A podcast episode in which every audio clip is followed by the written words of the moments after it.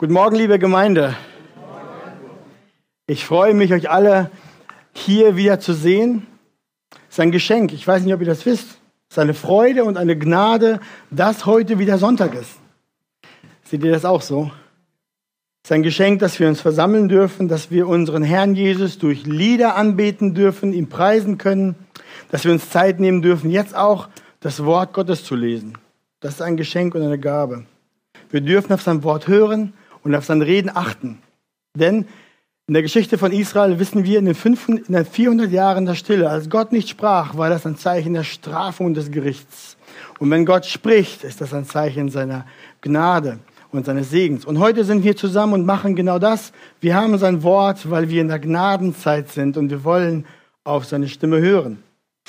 Wir machen heute weiter im zweiten Buch Mose. Wir sind in einer Predigtserie sind jetzt im Kapitel 23 angefangen, äh, angekommen und wir wollen heute das sogenannte Buch des Bundes abschließen. Das endet jetzt mit Kapitel 23.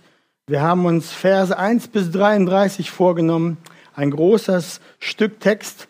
Und anstatt den Text vorher zu lesen, wie wir das immer machen, werde ich heute auch wieder einen Abschnitt lesen. Dann werden wir uns den betrachten und so werden wir Stück für Stück durchgehen, bis wir das gesamte Bild des Textes haben. Und das tun wir heute. Der Titel der Predigt seht ihr auf den Bildschirmen, der Engel des Herrn. Die Lesung könnt ihr auf dem Bildschirm mitverfolgen. Aber wenn ihr eure Bibel mitgebracht habt, schlagt die gerne auf zu 2. Mose, 2. Mose Kapitel 23. So. Und wir wollen dann zusammen lesen. Wer die Kraft dazu hat, nee, Quatsch. Das ist die Gewohnheit. So machen wir das. Bleibt ruhig sitzen. Ich bete noch. Wir brauchen viel Gnade vom Herrn heute. Himmlischer Vater, ich danke dir, dass wir uns beugen dürfen. Wir wollen auf dein Wort hören. Wir brauchen, dass du uns dein Wort auftust und es tief in unser Herz fallen lässt, sodass es uns verändert und wir zurechtgebracht werden. Dass wir aufs Neue sehen, wer du bist, wie dein Wesen ist und wie du wirkst, was dein Heilsplan ist. Sprich zu uns. Wir danken dir. Herr Jesus, gib Gnade. Amen. Wir beginnen mit Punkt 1. Punkt 1 lautet Nächstenliebe, Sabbat und Feste. Und wir lesen auch gleich im Kapitel 23 die Verse 1 bis 9. Und dort steht das Wort Gottes, du sollst kein falsches Gerücht verbreiten. Leihe keinem Gottlosen deine Hand, sodass du durch dein Zeugnis einen Frevel unterstützt. Du sollst nicht der Menge folgen zum Bösen und sollst vor Gericht deine Aussagen nicht nach der Menge richten, um das Recht zu beugen. Du sollst auch den Armen nicht begünstigen in seinem Rechtsstreit. Gott gibt hier dem Volk Israel Gesetze für Gerechtigkeit und Nächstenliebe. Verse 1 bis 3 sprechen davon, dass, dass, dass Gottes Wort, dass die Worte, die er seinem Volk gibt, sagen, dass das Volk in der Art und Weise, wie es spricht, immer aufrichtig und ehrlich sein muss. Und zwar im Gerichtssaal und auch außerhalb des Gerichtssaals. Das Volk sollte keine falschen Gerüchte annehmen und weitergeben. Sie sollten die Wahrheit nicht beugen. Sie sollten auch nicht sich selbst zum Vorteil der Menge oder zum Vorteil der Menge oder zum Vorteil sogar von Armen, lesen wir hier, das Recht beugen. Gott fordert von seinem Volk, dass sie die Person nicht ansehen und Gerechtigkeit üben, weil er so ist. Dann lesen wir weiter. Die Verse 4 und 5. Schaut mal. Wenn du das Rind deines Feindes oder seinen Esel antriffst, der sich verlaufen hat, so sollst du ihm denselben auf jeden Fall wiederbringen. Siehst du den Esel deines Feindes unter seiner Last erliegen, könntest du es unterlassen, ihm zu helfen? Du sollst ihm samt jenem unbedingt aufhelfen. Hier fordert Gott von seinem Volk, dass sie nicht nur mit dem Nachbarn gut umgehen und gerecht umgehen, sondern dass sie sogar das mit ihren Feinden tun. Merkt ihr das? Gott gebietet seinem Volk, nicht jede Gelegenheit zu nutzen, um eins auszuwischen dem, den sie nicht mögen. Also ein bisschen rückzahlen dem Feind. Also mögen wir ja denken eine Möglichkeit. Nein, Gott sagt, nutzt nicht die Gelegenheit, sich an seinem Feind zu rächen und ihm Böses zu tun, sondern sei auch deinem Feind gegenüber freundlich. Bring Freundlichkeit und Gerechtigkeit entgegen. Bring seinen Besitz ihm zurück und lenke auch Schaden von seinem Besitz ab für ihn.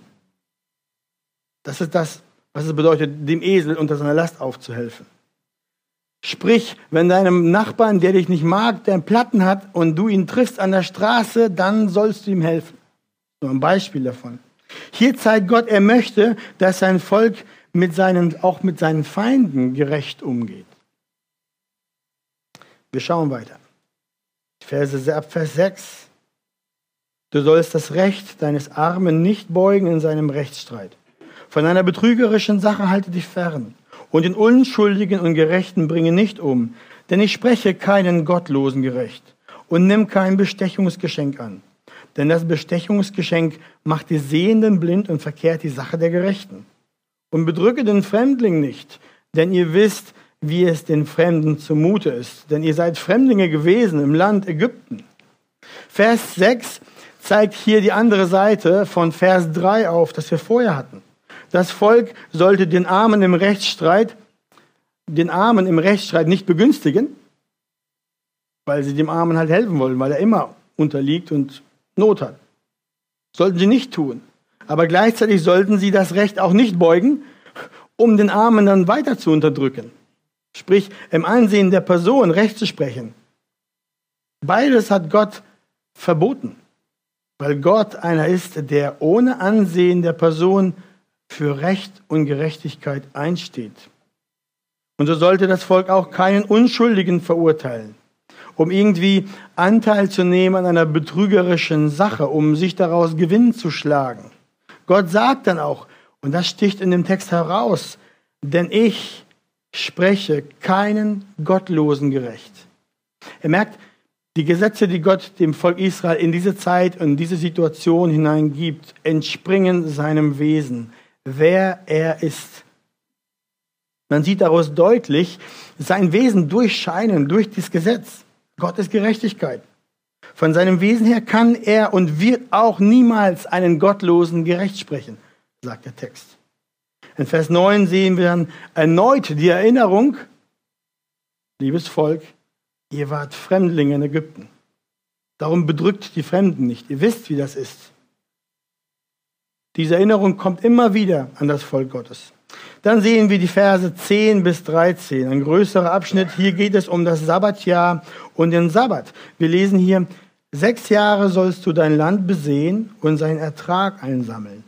Aber am siebten sollst du es brach liegen und ruhen lassen, damit sich die Armen deines Volkes davon ernähren können. Und was sie übrig lassen, das mögen die Tiere des Feldes fressen. Dasselbe sollst du mit deinem Weinberg und mit deinem Ölbaumgarten tun, Sechs Tage sollst du deine Werke verrichten, aber am siebten Tag sollst du ruhen, damit dein Rind und dein Esel ausruhen, der Sohn deiner Magd und der Fremdling sich erholen können. Habt sorgfältig Acht auf alles, was ich euch befohlen habe. Und die Namen der fremden Götter sollt ihr nicht erwähnen. Sie sollen gar nicht über eure Lippen kommen. Lasst uns nicht vergessen, das Volk Gottes, das Volk Israel, steht am Berg Sinai. Sie haben gerade die zehn Gebote gehört. Dann kommt das Buch des Bundes mit den Gesetzen. Sie sind draußen in einer Einöde, Trockenheit und Dürre. Und hier spricht Gott zu ihnen Gesetze vom Land besehen und vom Ernten. Ja, das dürfen wir nicht übersetzen. Das muss dem Volk riesen Hoffnung gemacht haben. Gott gibt ihnen jetzt schon Gesetze, die sie vorbereiten darauf, wenn sie in einem Land sein werden, wo Milch und Honig fließen wird. Die Zeit würde kommen, sie würden ihre Felder haben, sie würden ihre Gärten haben, ihre Höfe, ihre Häuser und sie würden ein Einkommen haben. Diese Perspektive muss das Volk hier sehr ermutigt haben, denn sie waren in einer heißen Einöde. Und hier kriegen sie so einen Einblick in das kommende Paradies. Und Gott gab den Israeliten hier Gesetze für die Landwirtschaft, die aus der Schöpfungsordnung entstammen. Sie sollten das Land im siebten Jahr ruhen lassen. Und dadurch, dass das Land dann ruht, wuchs da alles Mögliche drauf, weil es nicht bebaut wurde, übrig gebliebene Korn, Samen, was auch immer. Und das zeigt Gottes Fürsorge hier für wen? Für die Schwachen, die Armen, die kein Land hatten. Die konnten dann sammeln. Es war eine Möglichkeit für sie zu essen. Aber nicht nur das, habt ihr gesehen? Sogar die Tiere des Feldes, da kümmert sich Gott drum. Die Gesetze hier, die Gott ihnen gibt, die hatten einen ökologischen Nutzen, dass sie das Feld brach liegen lassen, damit sich der Boden erholen kann, zeigt aber auch Gottes Fürsorge für die, für die Armen und sogar die Tiere des Feldes. Ich finde das erstaunlich. Gott, der so groß ist, den das Universum nicht halten kann, kümmert sich hier um den Sperling im Busch. Dann müssen wir sehen, dass Gott diese Gesetze gegeben hat und die waren für das Volk Gottes eine Prüfung des Glaubens und des Gehorsams. Warum? Ja, das Volk musste glauben, dass Gott in den sechs Jahren davor genug geben wird, dass sie dann das siebte Jahr, ohne ihre, ihr Land zu bestellen, genug haben würden, dass Gott versorgen würde. Ein Jahr lang würden sie nichts ernten, nichts bebauen. Dann mussten sie Gott auch gehorsam sein. Denn wenn das Land so fruchtbar war, dass es sechs Jahre genug ist, damit sie ein Jahr ausbleiben können, ja, wenn sie das siebte Jahr auch bebauen würden, würden sie ein Siebtel mehr Profit machen. Das ist Cash. Merkt ihr? Sie mussten jetzt einfach auch diesen Schritt des Gehorsams gehen und sich nicht die zu suchen, die Taschen vollzuschlagen. Also das war ein Test, eine Prüfung ihres Glaubens und des Gehorsams. Und dann schauen wir in Vers 12.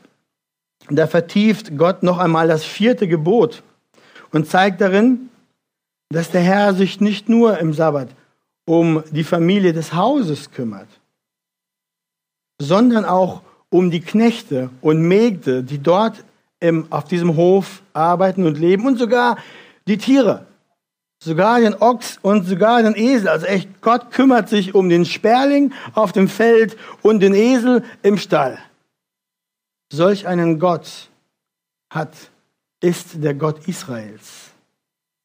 Und Vers 13 sehen wir, dass Gott, der Herr, Götzendienst aufs äußerste verabscheut und verbietet. Er sagt seinem Volk nämlich, dass sie nicht einmal die Namen der Götzen in den Mund nehmen sollten.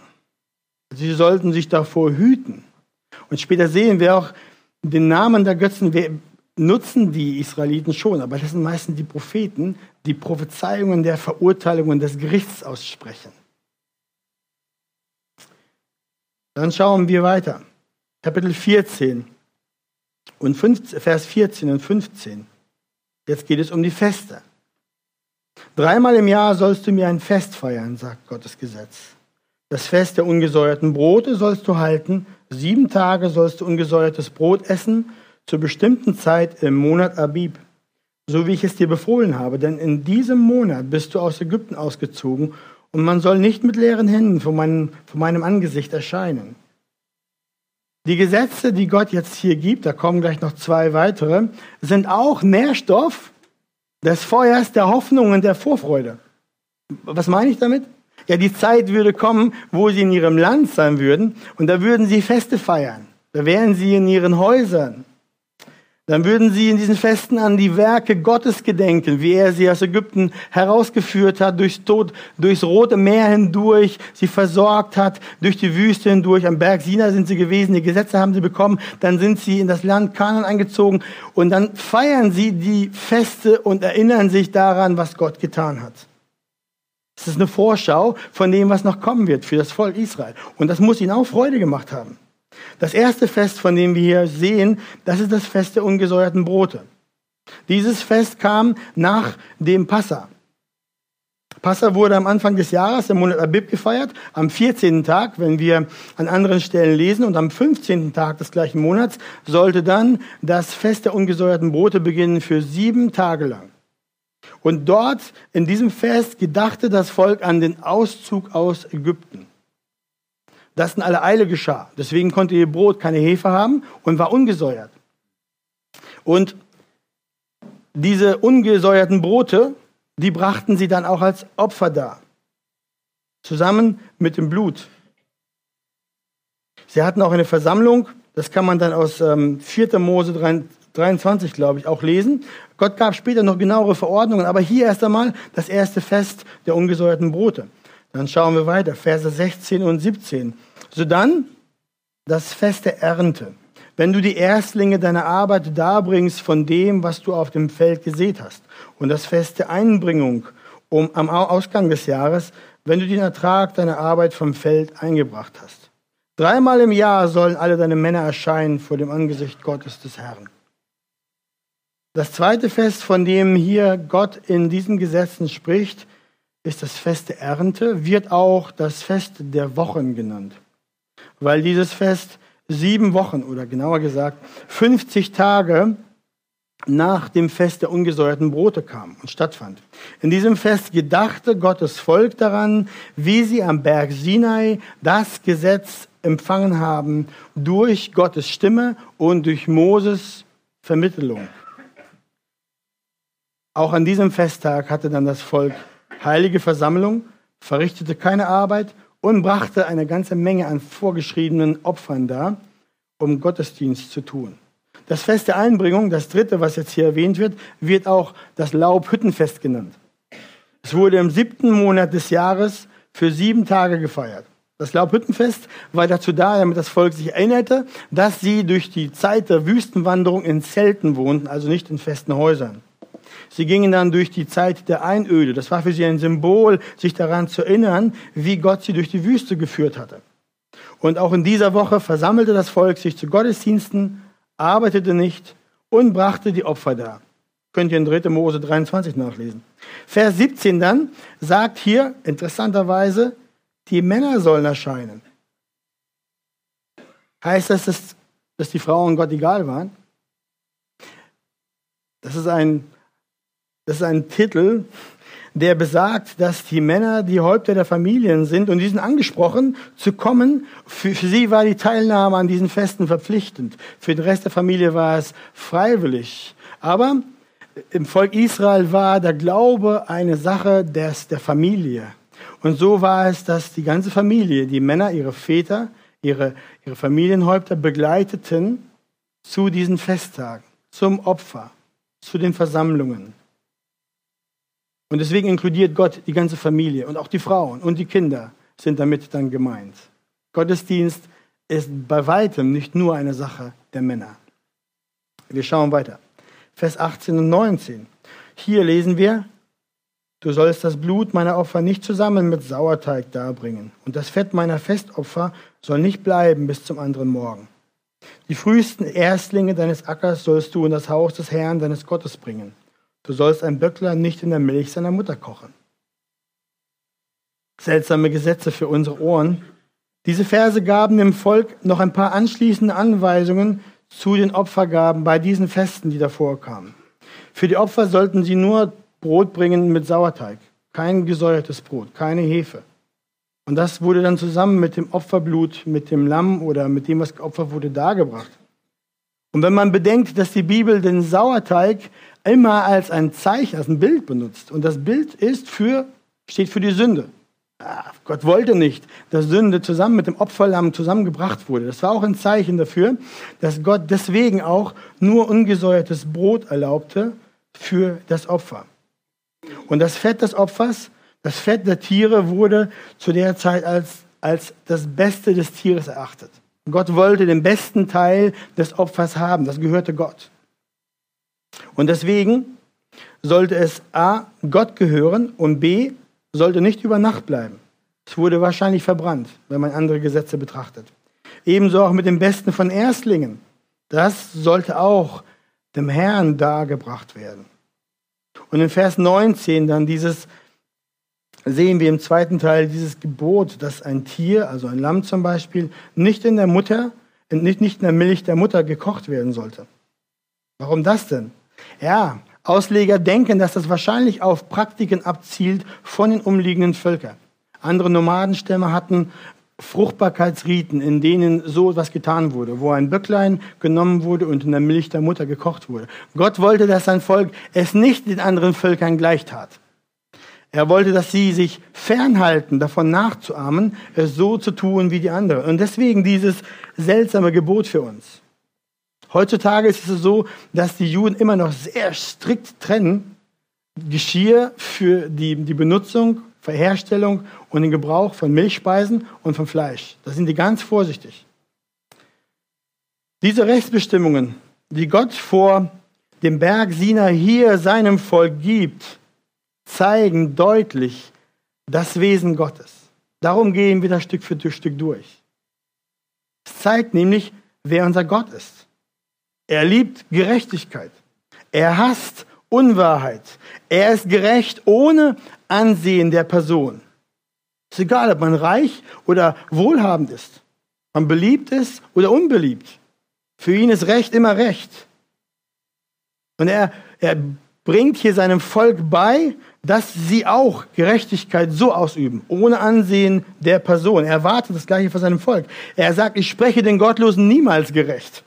Er kümmert sich dann auch, in den nächsten Gesetzen sehen wir, um die Fremdlinge, um die Armen, um die Knechte, die Mägde, um die Tiere des Hofes, den Ochs und den Esel und sogar die Tiere des Feldes.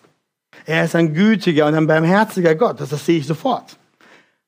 Ein Gott, der solche Gesetze macht, der seinem Volk beibringt, am siebten Jahr die Felder, die Weinberge, die Ölbäume stehen zu lassen. Was drauf wächst, wächst. Das ist für die Armen. Das ist für die, die es benötigen. Das ist unser Gott. Das ist der Gott Israels. Er ist perfekt. Er ist rein. Er ist gerecht. Er ist dreimal heilig. Deswegen gehen wir durch das alttestamentliche Gesetz, hier das Buch des Bundes, denn es zeigt uns ohne Zweifel das Wesen unseres Gottes. Er gibt diese Gesetze, um das praktische Leben seines Volkes in allen Belangen zu regeln. Er verschließt nicht die Augen vor einer sündenzerrütteten, sündenzerfressenen Welt, sondern er gibt gute Gesetze für sein Volk, die hinweisen auf seinen Plan zu retten, die hinweisen auf sein Wesen, zeigen, wer er ist. Und ihr, ihr Lieben, meint ihr, dass Gottes Wesen sich geändert hat? Jetzt, heute, hier? Nein. Er ist immer noch derselbe Gott. Seine Ansprüche an sein Volk, das geweitet wurde vom Volk Israel, um euch Heiden zu inkludieren, das sind wir. Und seine Ansprüche sind an dieses Volk immer noch dieselben. Nun leben wir aber nicht mehr im Alten Testament, sondern wir sitzen hier in Stade. Und wir sitzen hier in einer neutestamentlichen Zeit. In den letzten Tagen. Diesseits des Kreuzes. Christus ist gekommen. Und was lehrt uns Gottes Wort? Wir lesen zum Beispiel, lügt einander nicht an, Kolosser 3,9. Vielmehr liebt eure Feinde und tut Gutes und Leid, ohne etwas dafür zu erhoffen. Darum seid barmherzig. Lukas 6, 35 bis 36. Oder ihr kennt die Stelle aus Epheser 5, 9. Die Frucht des Geistes besteht nämlich in lauter Güte und Gerechtigkeit und Wahrheit. Die gleichen Worte, merkt ihr das? Gott hat sich nicht geändert. Seid aber gegeneinander freundlich und barmherzig und vergebt einander. Epheser 4, 32. Seid alle gleichgesinnt, mitfühlend, voll brüderlicher Liebe, barmherzig, gütig.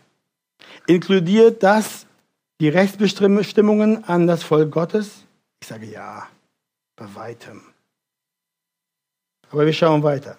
Das ist nämlich nur ein ganz kleiner Auszug davon, was das Wort Gottes im Neuen Testament dem Menschen lehrt.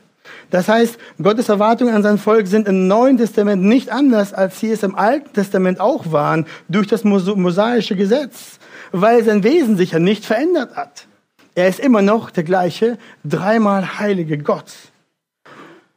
Aber es gibt einen großen Unterschied zum Alten Testament. Und dazu kommen wir jetzt noch. Deswegen Punkt 2, der Engel des Herrn. Der nächste Abschnitt bringt das Buch des Bundes zu seinem Ende. Hier in diesem Teil, den wir gleich lesen werden, verspricht Gott, dass er sein Volk führen und beschützen wird und dass er sie in das verheißene Land bringen wird. Aber wie immer mit Gott legt er dazu ein paar Bedingungen fest für seinen bleibenden Segen. Wir lesen Kapitel 23, Vers 20 siehe, ich sende einen Engel vor dir her, damit er dich behüte auf dem Weg und dich an den Ort bringe, den ich bereitet habe. Hüte dich vor ihm und gehorche seiner Stimme und sei nicht widerspenstig gegen ihn, denn er wird eure Übertretungen nicht ertragen. denn mein Name ist in ihm. Wenn du aber seiner Stimme wirklich gehorcht und alles tun wirst, was ich sage, so will ich der Feind deiner Feinde sein und der Widersacher deiner Widersacher. Gott kündigt hier dem Volk einen Engel an, der sie in das Land führen und sie auf dem Weg behüten würde. Diesem Engel sollten sie gehorchen und sich nicht wagen, gegen ihn zu rebellieren. Gottes Name sollte in diesem Engel sein. Wenn sie diesem Engel gehorchen würden, dann würde Gott für sie kämpfen. Wir kommen gleich zu dieser Stelle und sagen noch ein bisschen mehr dazu. Wir lesen erst einmal weiter. Wenn nun mein Engel vor dir hergeht und dich zu den Amoritern, Hethitern, Pheresitern, Kananitern, Hevitern, Jebusitern bringt und ich sie vertilge, so sollst du ihre Götter nicht anbeten, noch ihnen dienen und sollst es nicht machen wie sie, sondern du sollst sie vollständig zerstören und ihre Säulen ganz niederreißen. Gott sagt hier seinem Volk, dass das Land Kanaan schon voller Völker ist. Diese Völker beten Götzen an nicht ihn, den lebendigen Gott. Und er sagt auch, diese Völker wird er vor ihnen her ausrotten. Israel sollte deren Götzen, die sie dort finden, die Statuen, die, die Altäre niederreißen, zerstören. Israel sollte es auf gar keinen Fall so tun wie die Völker, die dort leben und gelebt hätten.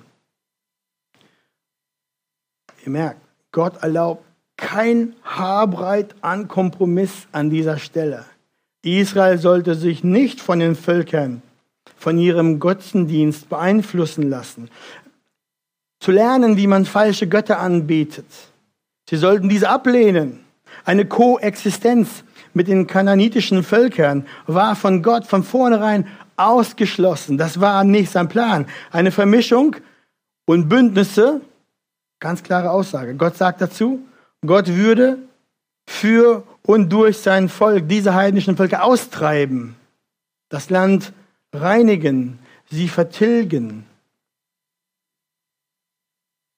Dann schauen wir weiter in Vers 25. Und ihr sollt den Herrn eurem Gott dienen. So wird er dein Brot und dein Wasser segnen. Und ich will die Krankheit aus deiner Mitte hinwegnehmen. Er soll keine fehlgebärende oder unfruchtbare in deinem Land sein. Ich will die Zahl deiner, deiner Tage voll machen. Wenn das Volk ihrem Gott, dem Herrn, dem einen wahren Gott, von Herzen dienen würde, dann sagt er, gibt er ihnen dieses Versprechen, dass er ihre Nahrung segnen würde, ihre Gesundheit segnen würde, ihnen Fruchtbarkeit und langes Leben, lange Tage geben würde. Vers 27. Er sagt noch mehr. Ich will meinen Schrecken vor dir hersenden und will alle Völker in Verwirrung bringen, zu denen du kommst.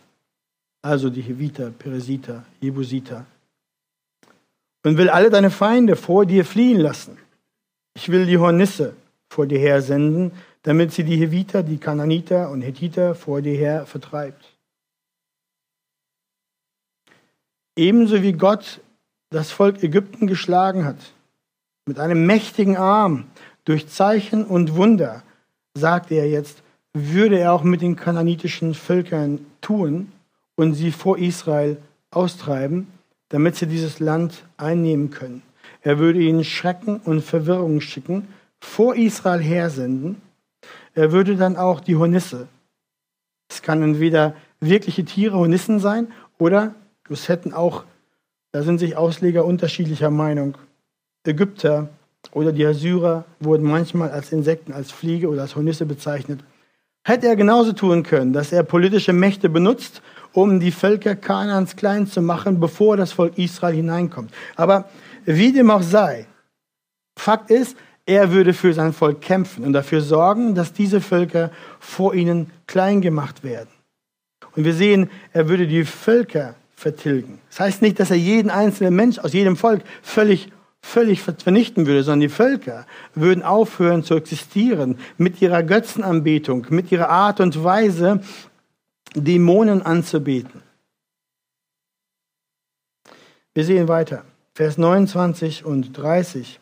Ich will sie aber nicht in einem Jahr vor dir vertreiben, sagt Gott, damit das Land nicht zu Einöde wird und die wilden Tiere sich nicht vermehren zu deinem Schaden.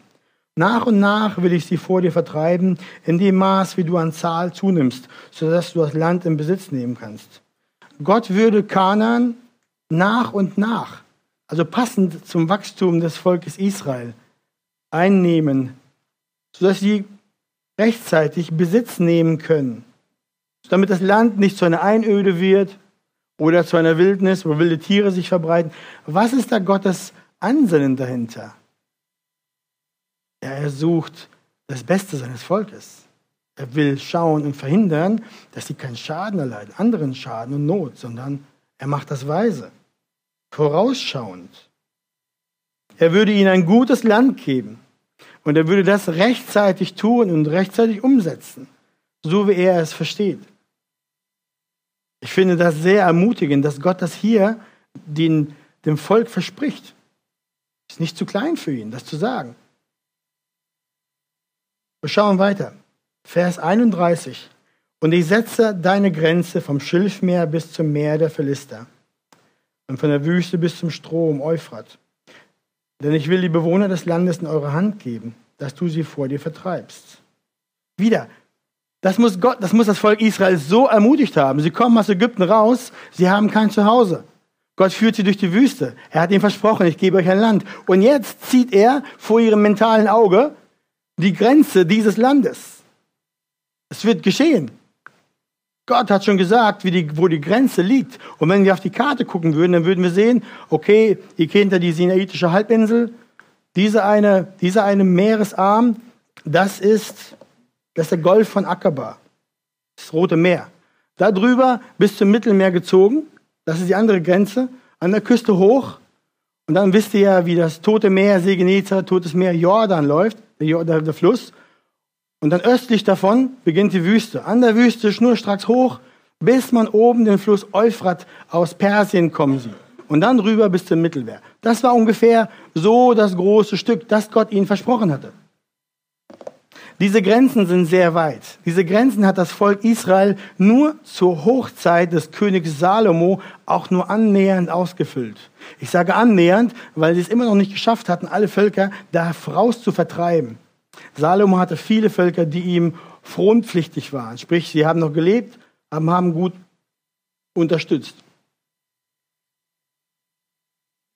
Das ist eine andere Geschichte, warum das nicht geklappt hat. Aber wir machen weiter.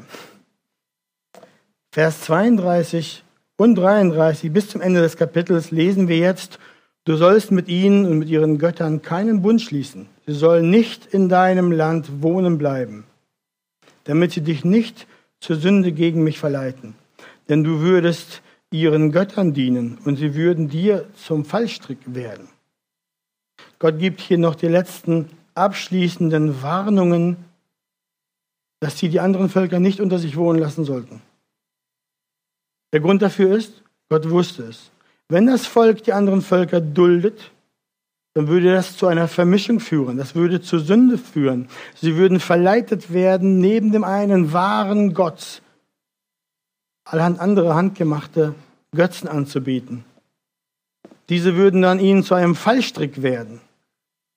Und wenn ihr die Geschichte Israels kennt, dann wisst ihr, wie recht Gott mit diesen Warnungen gehabt hat. Denn in diese Falle fiel das Volk immer und immer wieder. Vermischung durch Heirat, durch Geschäft, Duldung der Götzen, Anbetung ihrer Götzen. Danach folgte, die Propheten kamen, warnten, kehrt um. Danach folgte Strafe und Gericht. Immer wieder das Muster. Sie haben den Auftrag nicht erfüllt. Das Land war nicht völlig eingenommen. Es war nicht völlig befreit. Sie haben den Job nicht hingekriegt.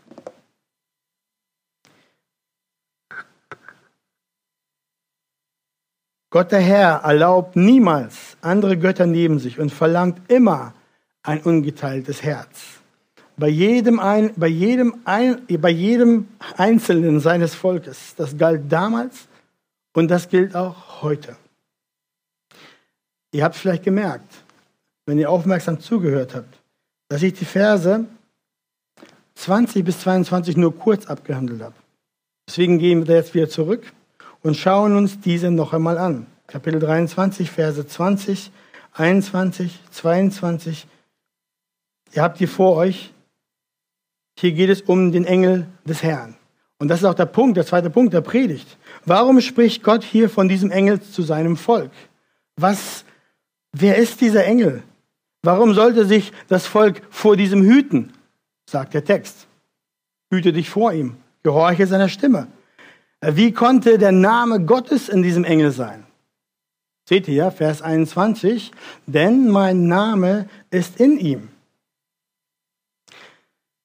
Ihr Lieben, als Paulus durch die, von der Reise der Kinder Israel durch die Wüste sprach, schrieb er dann im 1. Korinther, Kapitel 10, zur Gemeinde dort. Und er sagt folgende Worte. Werdet auch nicht Götzendiener, so wie etliche von ihnen, wie geschrieben steht. Das Volk setzte sich nieder, um zu essen und zu trinken und stand auf, um sich zu vergnügen. Lasst uns auch nicht Unzucht treiben, so wie etliche von ihnen Unzucht trieben, und es fielen an jenem Tag 23.000. Lasst uns auch nicht Christus versuchen, so wie auch etliche von ihnen ihn versucht und von den Schlangen umgebracht wurden. Wovon spricht Paulus hier? Er spricht hier von 2. Mose Kapitel 32. Diese Geschichte werden wir uns noch anschauen. Die kommt noch. In dieser Begebenheit der Geschichte Israels war Folgendes passiert. Das Volk hatte sich aufgelehnt gegen Gott und Gott schenkte, zuvor hatten sie einen Götzen gemacht, den sie angebetet haben. Und sie haben dann gefeiert und haben dann sich gefreut. Paulus sagt sogar, sie haben Unzucht getrieben waren, haben unreine Dinge getan.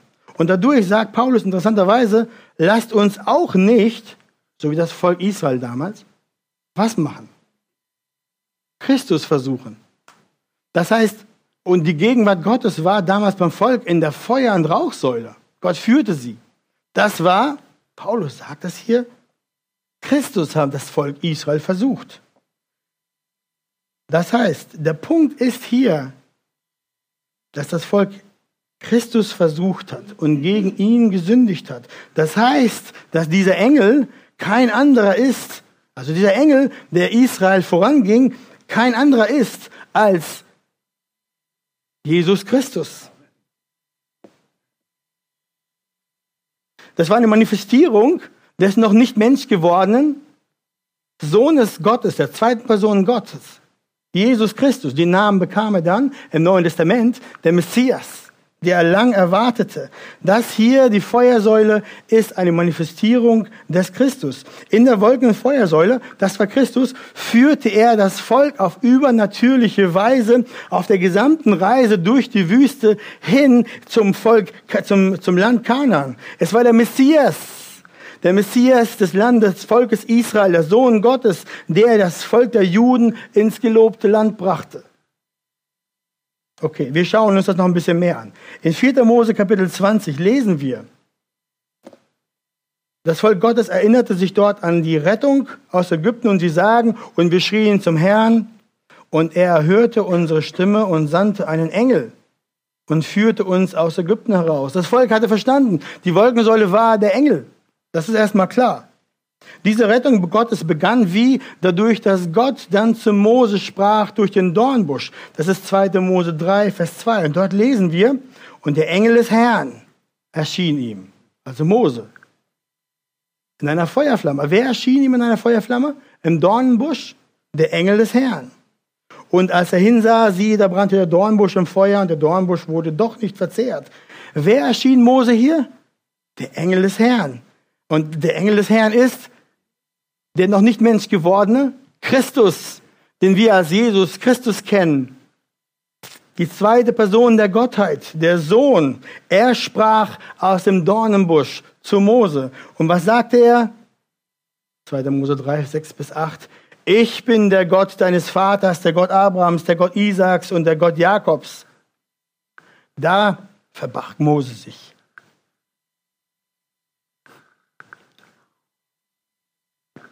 Schaut mal, da verbarg Mose sein Angesicht, denn er fürchtete sich, Gott anzuschauen.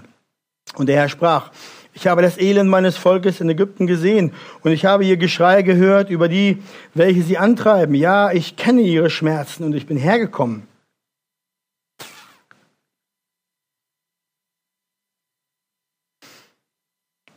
Ihr Lieben, das kriegt doch ein ganz anderes Gewicht. Hört ihr das? Wenn ihr bedenkt, dass das Christus spricht. Und er sagt, ich bin gekommen, um zu retten aus der Hand der Ägypter und sie aus diesem Land zu führen, ein gutes und weites Land, in ein Land, in dem Milch und Honig fließen. Das sagt Christus aus dem brennenden Dornbusch, Gott selbst. Wir sehen aber noch weiter. Im Alten Testament, wenn wir ein wenig weiterschauen, als Josua dann das Volk übernommen hat zu führen, als sie über den Jordan gegangen sind und Jericho einnehmen wollen, dann begibt sich diese Begebenheit. Und ich lese euch vor den Bericht dazu aus Josua 5. Es geschah aber, als Josua bei Jericho war, da erhob er seine Augen und sah sich um. Und siehe, ein Mann stand ihm gegenüber. Der hatte ein blankes Schwert ein blankes Schwert in seiner Hand. Und Josa ging zu ihm und sprach zu ihm, bist du für uns oder bist du unsere Feinde? Für unsere Feinde. Er sprach, nein, sondern ich bin der Fürst über das Heer des Herrn. Jetzt bin ich gekommen. Da fiel Josa auf sein Angesicht zur Erde und betete an und sprach zu ihm, was redet mein Herr zu seinem Knecht? Und der Fürst über das Heer des Herrn sprach zu Josua, zieh deine Schuhe aus von deinen Füßen, denn der Ort, auf dem du stehst, ist heilig. Und Josua tat es. Hier begegnet Josua der Fürst des Herrn, des, des, Herr, des, des Heeres des Herrn. Der Herr der Herrscharen, sagen wir dazu auch. Das ist wieder eine Manifestierung des Sohnes Gottes. Jesus Christus, der Herr aller Herren, der Erlöser seines Volkes, begegnet hier Josua mit einem gezogenen Schwert. Und er sagt zu ihm, zieh deine Schuhe aus, denn der Ort ist heilig. Warum ist der Ort heilig? Weil Gott selbst gekommen ist Deswegen seine Gegenwart, er ist heilig. Josua checkt das, zieht seine Schuhe aus und er tut es, so wie Mose es tat. Aus dem Dornbusch sprach Jesus. Josua begegnete hier Jesus. Die rechte Reaktion darauf ist immer, falle nieder und bete an. Dann hier ist der Sohn Gottes, Gott selbst da. Ihr Lieben, Jesus war es, der Israel Tag für Tag begleitete. Er war da, als die Plagen Ägypten trafen. Er war da, als das Wasser geteilt wurde vom Roten Meer. Er war da, als er versorgte, als er Wasser gab aus dem Felsen, als er Manna gab aus dem Himmel. Er gab ihnen Nahrung. Er war da, als er den Sieg gab gegen die ersten Feinde, die ihnen entgegenkamen. Und er ist da, der jetzt führt bis zum Ende. Führt wohin? Ins gelobte Land Kanaan. Und der versprochen hat, ich werde die Feinde vor dir vertreiben. Zurück zu unseren Versen. 2. Mose 23 sehen wir dort Vers 20. Siehe, ich sende einen Engel und ich habe es euch unterstrichen, damit er dich behütet auf dem Weg und dich an den Ort bringe, den ich bereitet habe. Ja, richtig. Der Engel ist Gott selbst in der zweiten Person der Dreieinigkeit, der Sohn Jesus Christus. Er würde dem Volk vorangehen und dafür sorgen, dass sein Volk in das von ihm gewollte Land kommt. Darum musste das Volk ihm gehorchen, denn er war Gott selbst, nicht nur ein Engel Gabriel oder etwas anderes, sondern der Name Gott, Gottes war selbst in diesem Engel. Ja, der Name Gottes steht für sein Wesen. Der Engel des Herrn hatte das gleiche Wesen, weil er Gott war. Ja, weil er Gott selbst war, der Sohn. Jesus ging seinem Volk Israel voraus, um es in das gelobte Land zu führen. Aber das gelobte Land, ihr Lieben, das Land Kanaan, ist nur ein Vorschatten des kommenden himmlischen Kanaan. Und in das führt uns der Sohn Gottes. In das führt er sein Volk nach wie vor. Auch heute geht das weiter. Er geht uns voran und er führt uns in das himmlische Land Kanaan. Er behütet uns auf dem Weg, damit er es an den Ort bringe, wie die Schrift sagt, den er für sie bereitet hat. Das erinnert an die Worte Paulus in seinem Gebet für die Gläubigen in Philippi. Philippa 1, 3 und 6. Dort betet er, ich danke meinem Gott weil ich davon überzeugt bin, dass der, welcher an euch das gute Werk angefangen hat, es auch vollenden wird bis auf den Tag Jesu Christi. Ihr Lieben, der Herr wird seine Erwählten und Erretteten bewahren. Er sorgt selbst dafür, dass sie in das himmlische Kanan kommen. Das ist die Zuversicht und die Sicherheit der Gläubigen. Nicht deine eigene Performance. Es ist Christus selbst, der sichert und garantiert, dass sein Volk in das, das Land eingeht. Der Herr Jesus ging selbst voran und er ist derjenige, der uns bewahrt. Das erinnert an Johannes 14. Schaut mal die Worte. Jesus sagt zu seinen Jüngern, im Haus meines Vaters sind viele Wohnungen. Ich gehe hin, um euch eine Stätte zu bereiten. Und wenn ich hingehe und euch eine Stätte bereite, so komme ich wieder und werde euch zu mir nehmen, damit auch ihr seid, wo ich bin. Ihr Lieben, Jesus behütet die Seinen. Er bereitet ihnen einen Ort, sagt das Wort. Das, was der Engel des Herrn damals für das Volk Israel tat, ist ein Vorschatten von dem, was er nun mit seiner Gemeinde, den Erlösten, in Vollendung tut.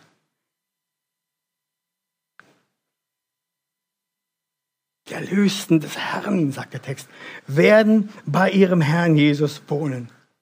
Eine größere Freude gibt es nicht. Dann schaut weiter, ich habe euch unterstrichen, Vers 21. Er wird eure Übertretungen nicht ertragen. Hüte dich vor ihm, gehorche seiner Stimme. Sei nicht widerspenstig gegen ihn, denn er wird eure Übertretungen nicht ertragen, denn mein Name ist in ihm. Gott sagt, Volk, seid nicht widerspenstig gegen den Engel des Herrn, denn er wird eure Übertretungen nicht ertragen. Die Elberfelder übersetzt es und der Urtext gibt das auch her, denn er wird eure Vergehen nicht vergeben. Ja, wer kann Sünden vergeben? Gott allein kann Sünden vergeben. Der Engel des Herrn soll Sünden vergeben oder nicht vergeben. Das ist ein weiteres Indiz, dass dieser Engel des Herrn kein anderer ist als Gott selbst. Nun, wir sind diesseits des Kreuzes und wissen, dass Gott selbst kam, geboren war, Mensch wurde, am Kreuz starb, als das reine, makellose Opferlamm für die Sünden hat er Sühnen getragen, sodass Vergebung doch möglich ist für das Volk Gottes. In Jesus Christus gibt es Vergebung der Sünden allein, die für Gott gilt. Er sagt dann auch, Jesus sagt dann auch beim letzten Mal, als sie zusammen aßen vor der Kreuzigung zu den Jüngern, Matthäus 26, 28, er nahm den Kelch und dankte, gab ihnen denselben und sprach, trinkt alle daraus, denn das ist mein Blut, das des neuen Bundes, das für viele vergossen wird zur Vergebung der Sünden. Jesus vergoss sein Blut zur Vergebung der Sünden. Er ist der Engel des Herrn, der seinem Volk vorausgeht, der Vergebung versorgt durch sein Opfer.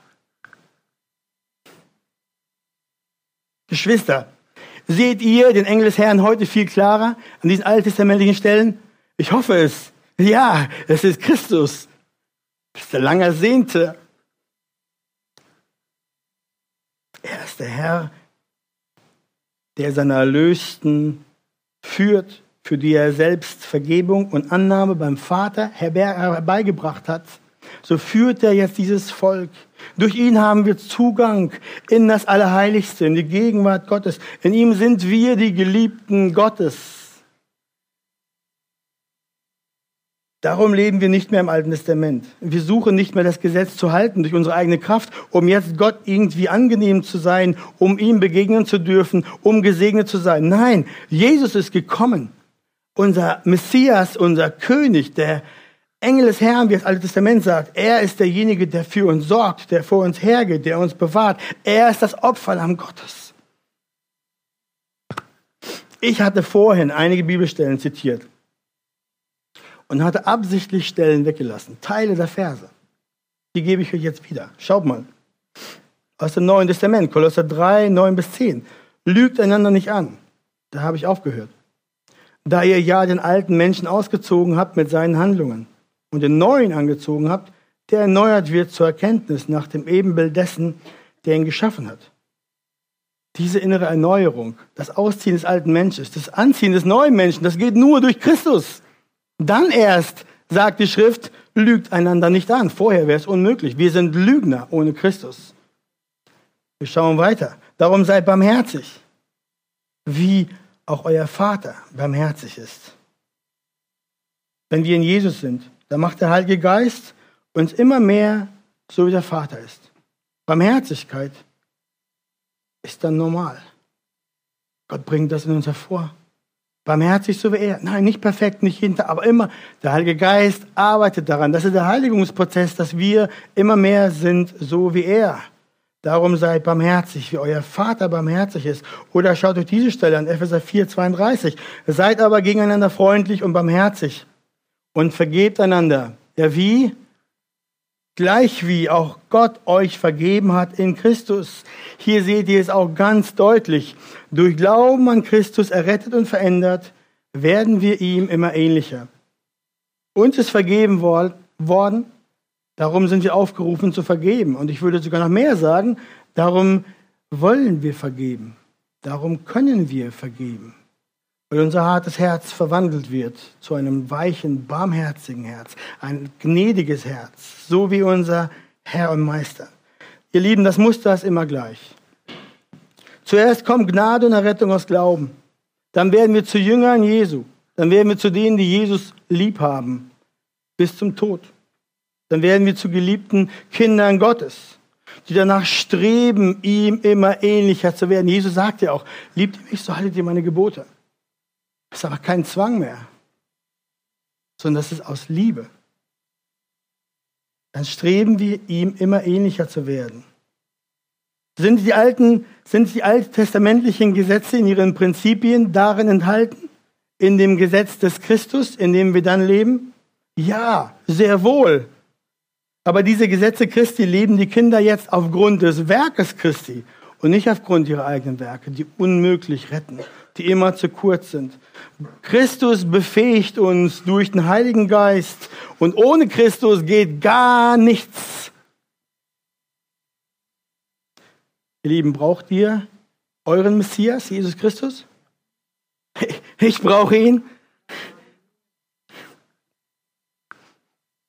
Deswegen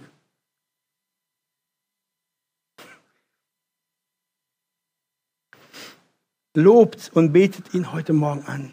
Preist ihn aus der Tiefe eures Herzens. Denn sein Gesetz ist leicht, sein Joch ist leicht.